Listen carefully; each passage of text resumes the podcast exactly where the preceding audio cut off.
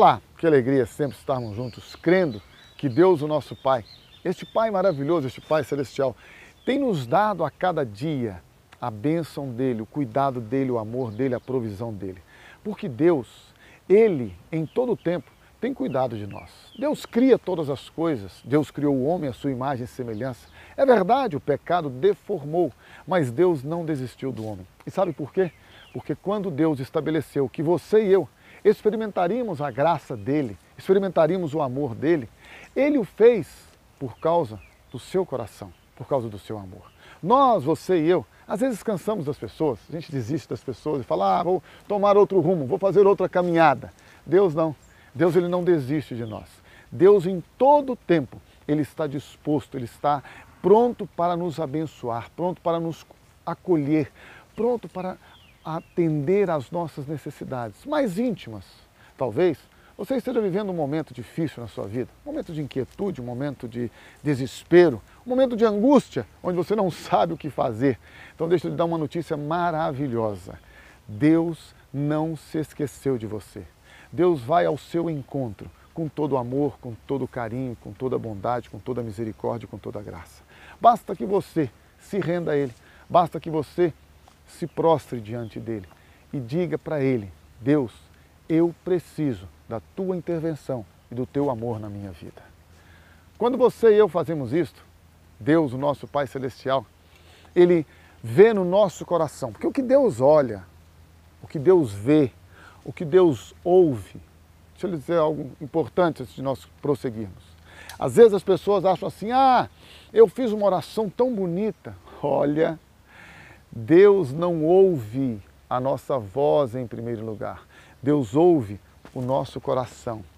Deus não vê a nossa atitude exterior. Muitas vezes a nossa atitude exterior é aquela atitude de quebrantamento, de contrição, é aquela atitude quando a gente olha e fala assim: nossa, como aquela pessoa está quebrantada, chorando. Olha, Deus não vê em primeiro lugar o nosso exterior, Deus vê o nosso coração.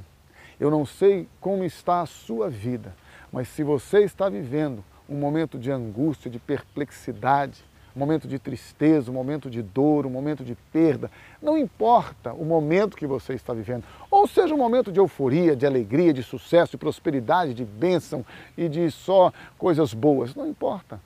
Todos nós, você e eu, precisamos da graça de Deus, precisamos do amor dele. E Deus, continuando, olha o nosso coração.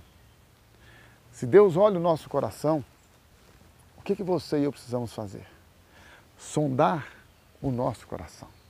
É por isso que o salmista diz: Vê se há em mim algum caminho mau.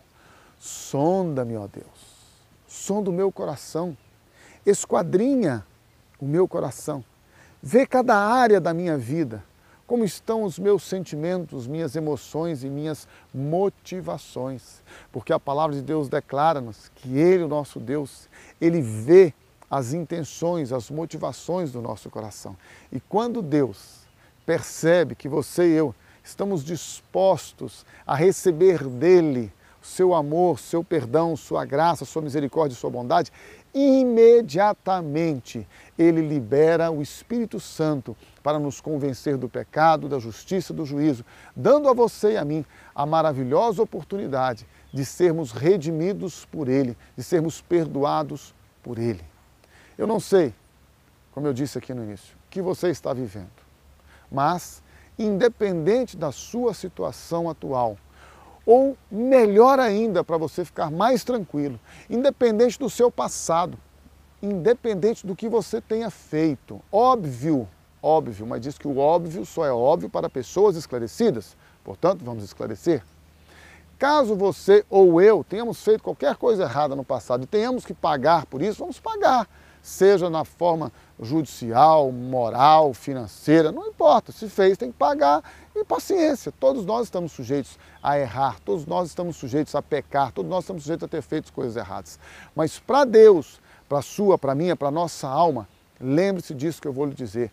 Deus não leva em conta o tempo da ignorância. Entrega a tua vida a Ele, confia nele e coisas maravilhosas Ele fará na sua vida.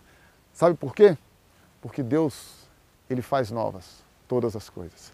Entrega, portanto, teu caminho ao Senhor. Confia nele e vai andando com ele. E o mais, ele fará.